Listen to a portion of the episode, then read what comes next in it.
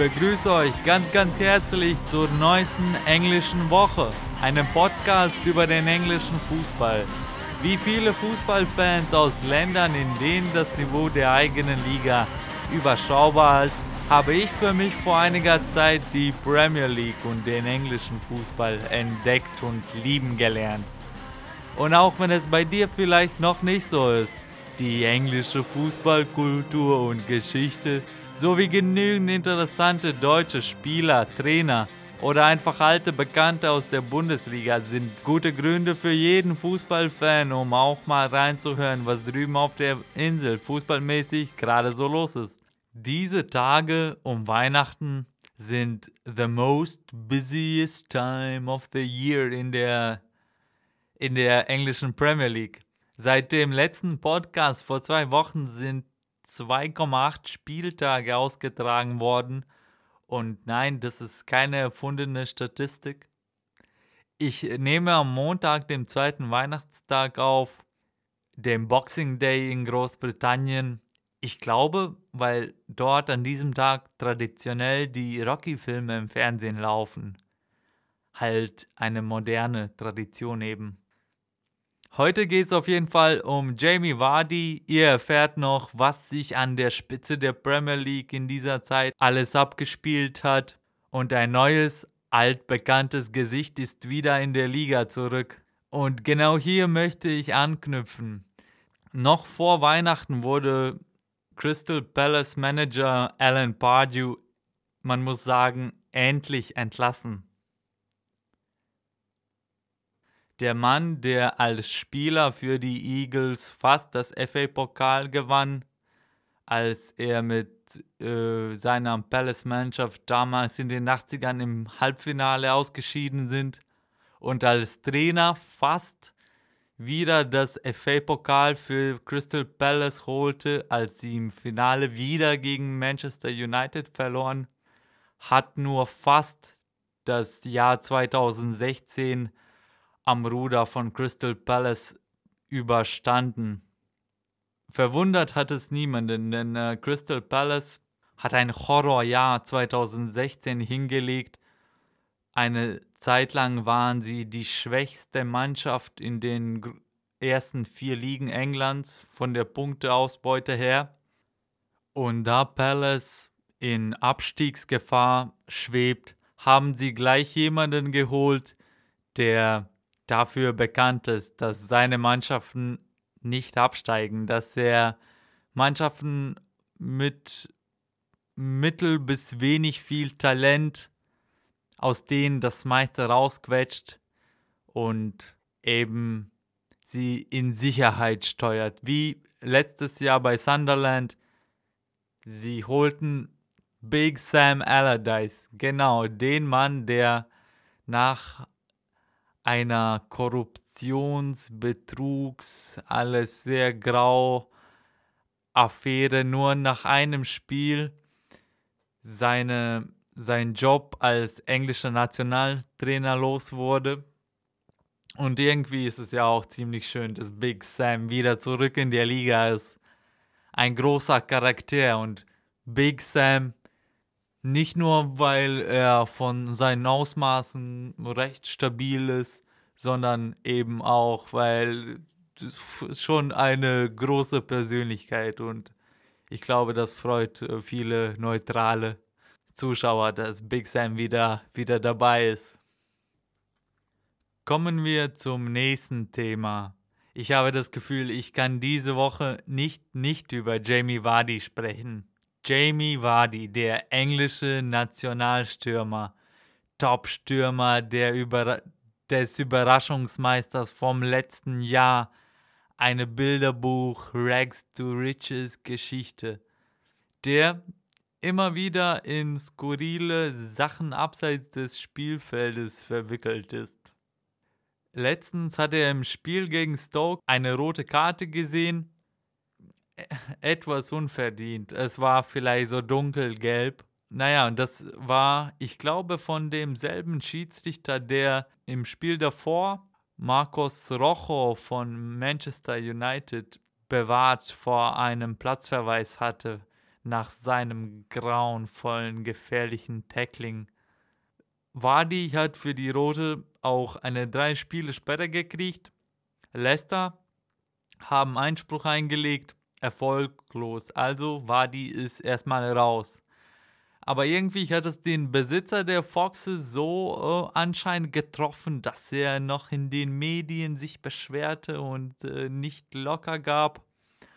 Bla bla bla. Aber jetzt, heute, also am 26. Dezember, gegen Everton zu Hause, da haben die Foxes als Protest über diese Entscheidung für ihre Fans 30.000 Pappmasken, wo Jamie Vardys Gesicht drauf war, hergestellt, damit sie dann und die dann da auf die Plätze im Stadion verteilt, damit die Fans ihre Jamie Vardy Masken im Protest anziehen konnten.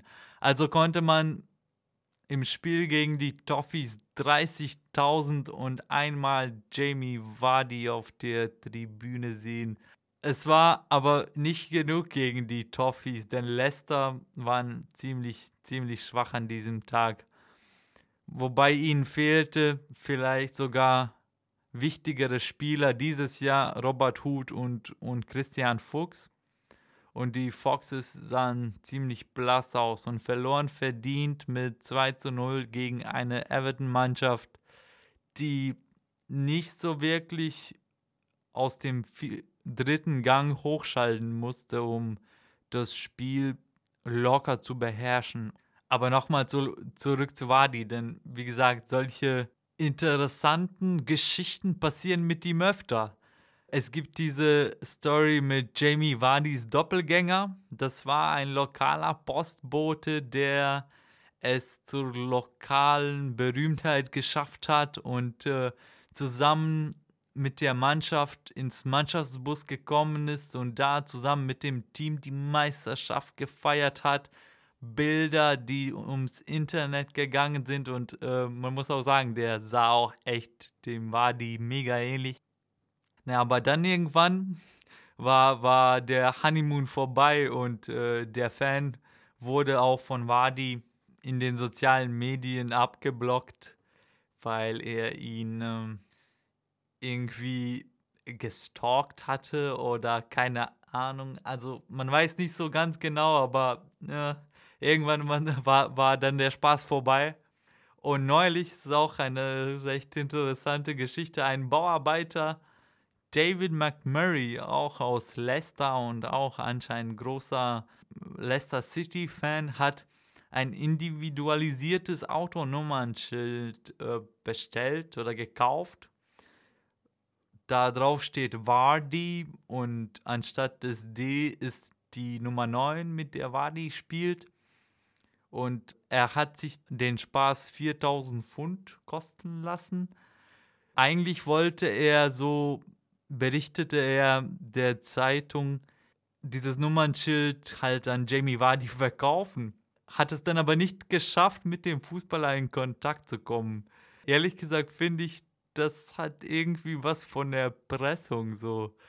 Oh, aber naja, aber äh, zurück zu dem Fan, der hat dann das Nummernschild auf eBay gestellt und am Ende 2000 seiner Pfund noch zurückbekommen. Was wohl nächstes mit Wadi passiert? Sprechen wir über Chelsea. Chelsea marschieren durch die Liga, wie wenn es kein Morgen gäbe. Am Boxing Day schlugen sie die Cherries und holten damit schon den zwölften Sieg in Serie. Also, wann verlieren die Blues endlich? Sie haben ein fünfeinhalbköpfiges Rennen um den Titel in England ruiniert die Spielverderber. Nach 18 Spieltagen sind sind sie sieben Punkte vor Manchester City und neun vor Klopp Liverpool, die aber bisher ein Spiel weniger absolviert haben als die meisten und den Rück Rückstand auf sechs Punkten verkürzen können, wenn sie heute am Dienstag äh, Stoke zu Hause besiegen. Aber trotzdem, Nach einem gemütlichen Start in die Saison brauchten Antonio Contes Männer eine Weile, um auf Betriebstemperatur zu kommen. Nun können sie am 4. Januar ein bisschen Geschichte schreiben. Bis dahin müssen sie noch Stoke bezwingen und dann am 4. Januar gegen Tottenham haben sie die Möglichkeit, die beste Siegeserie in der Geschichte der Premier League zu erzielen oder mit Arsenal gleichzuziehen in dieser Kategorie. Denn der bisherige äh, Bestwert gehört Arsenal, die im Jahr 2002 14 Spiele in der Liga hintereinander gewonnen konnten. Chelsea könnten am 4. Januar gegen die Spurs diesen Rekord einstellen. Das ist Must-Watch TV. Umkreist es in euren Kalendern, markiert das, markiert es, markiert es. So mache ich das wenigstens. Und auch wirtschaftlich geht es den Blues richtig gut zurzeit, denn sie haben einen Coup gelandet mit den Spielertransfers. Und nein, sie haben niemanden geholt, aber wer kennt noch Oscar? Hm? Klar, ein unglaublich talentierter Spieler, ein Weltklasse-Talent. Doch für Conte und überhaupt für Chelsea, auch wenn er schon ein paar gute Phasen hatte, war er eigentlich nicht zu gebrauchen und äh, nicht für Conte auf jeden Fall. Er hatte ja seine Chance zu Beginn der Saison, hat sich aber aus dem Kader gespielt und auf die Bank. Und nun haben sie es geschafft, einen Ersatzspieler in Oscar für irgendwas zwischen 50 und 60 Millionen Pfund nach China zu verkaufen. Nicht, nicht übel. Und was macht eigentlich das Verfolgerpack? Tottenham und Manchester United sind unter großem Druck, um den Anschluss überhaupt an die Top 4 nicht zu verlieren. Wobei man muss erwähnen, Man United sind tatsächlich diejenigen, die in der Formtabelle auf Platz 2 direkt hinter Chelsea stehen. Aus den letzten fünf Spielen haben sie 13 Punkte geholt. Am letzten Spieltag gewannen sie komfortabel gegen Sunderland. An sich nichts Besonderes, aber das Tor von Mikitarian, das war was Besonderes das Tor der Saison bisher. Die Episode. Er macht einen Lauf in den Strafraum. Es kommt die Reingabe von Zlatan. Etwas in den Rücken von Mikitarian. Er ist im Fallen nach vorne und schafft es aber doch noch mit der Hacke den Ball, der hinter seinem Rücken kommt, in der Luft noch irgendwie zu erwischen und ins lange Eck zu lenken. Also einfach unfassbar, das muss man sich einfach ansehen. So etwa 100 Mal. Unglaublich gutes Tor. Was machen Arsenal? Die verletzten Santi Cazorla und Per Mertesacker haben ihre eigenen Ugly Christmas Jumpers entworfen ich glaube, für einen guten Zweck wurden die dann versteigert. Es schien eine ganz lustige Angelegenheit zu sein. Auf dem Platz mit den gesunden Spielern ging es den Gunners in letzter Zeit nicht so lustig. Zwei Niederlagen hintereinander gegen Everton und Manchester City. Ist das das jährliche Formtief, das Arsenal mehr oder weniger von den Titelkandidaten streicht? Es ist schon eine Menge Drama um den Verein drumherum, vielleicht auch, weil sie im Netz und in den sozialen Medien so gut repräsentiert sind. Kommt es vielleicht so vor, keine Ahnung. Naja, es war das Gewöhnliche. Özil musste richtig viel Kritik einstecken. Die Leute haben um Arsene Wenger gezweifelt. Halt eben alles wie immer, wie Arsenal. Aber alles, sie haben keinen Grund gehabt, um Panik zu schieben. Die Niederlage gegen Everton war ziemlich unglücklich. Gegen Manchester City auswärts haben sie in der ersten Halbzeit richtig guten Fußball gespielt und äh, verdient mit 1-0 in Führung gewesen. Okay, die zweite Halbzeit war ein Fiasko.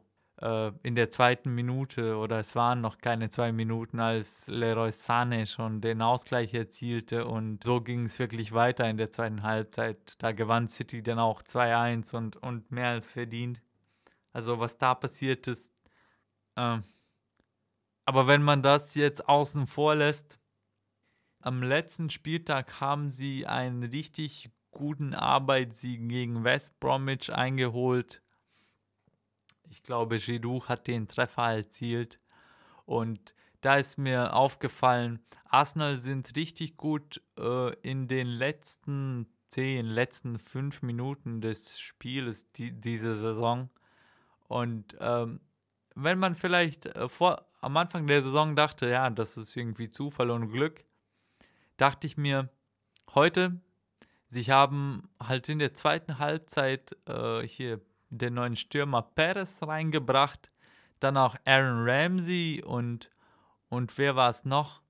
Naja, ist ja auch egal, aber wo, wo man dachte, ja, also ihr die haben schon Leute auf der Bank, die sie, die sie einsetzen können, die das Spiel dann zum Ende verstärken. Von daher, ja. Naja, aber auf jeden Fall, wie gesagt, ein richtig guter Arbeitssieg, denn West Bromwich haben sich richtig gut angestellt, haben verteidigt wie, wie im Handball um im Strafraum herum und nur Rondon hat sich da ein bisschen weiter vorne rumgetrieben, aber auch nicht so weit.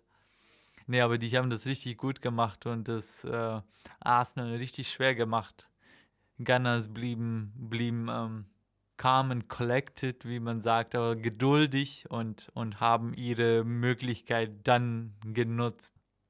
Naja, und ihre nächsten fünf Spiele sind auch alles gegen Mannschaften aus der zweiten Tabellenhälfte. Also ist eigentlich der Moment, dass Arsenal einen, einen äh, Lauf starten kann und sich als einer der Jäger Chelseas etablieren kann und ja ihre Ansprüche auf den Titel klar machen können.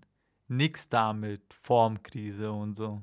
An Liverpool. Liverpool müssen gerade mit Verletzungsproblemen, Ausfällen und irgendeiner Art bei ihren Leistungsträgern kämpfen, wie keine andere Top-Mannschaft, habe ich das Gefühl. Coutinho fällt natürlich länger aus. Danny Ings, na okay. Mane wird im Januar zum African Cup of Nations fliegen, dann wird er für Wochen nicht Jürgen Klopp äh, zur Verfügung stehen. Was mit Matip in dieser Zeit ist, ob er spielen darf, weiß ich noch nicht. Und dann sowas ganz frisch an Weihnachten wurde Roberto Firmino angetrunken am Steuer erwischt. Mhm. Spielt er jetzt Dienstag gegen Stoke oder lässt Kloppo ihn auf der Bank oder gar nicht im Kader? Und am Silvesterabend, wo sie eigentlich ein Top-Spiel gegen Manchester City haben, hat an demselben Tag äh, Firmino halt äh, Gericht. Und ich weiß nicht, wie das funktioniert, ob das funktioniert.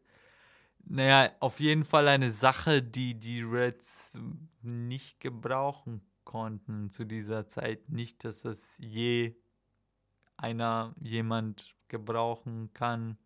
Sehr dumm sowas. Dummer Roberto Firmino. Aber Mann, also er ist schon ganz schön wichtig für, für Liverpool und für Klopps Team. Mal sehen, wie gut Sturridge ihn ähm, ersetzen kann, unter Umständen. Und jetzt zu den Citizens. Manchester City.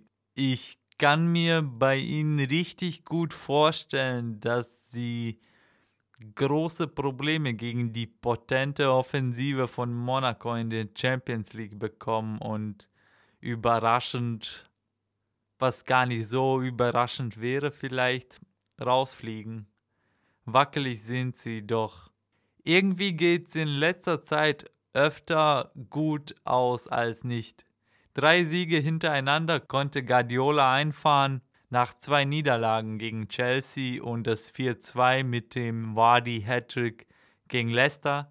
Danach kamen drei Siege, darunter der vorher schon erwähnte Sieg gegen Arsenal, aber die Citizens überzeugen einfach nicht. Ich meine, um mit Chelsea mithalten zu können, müssen sie ihre Abwehr in Ordnung bringen.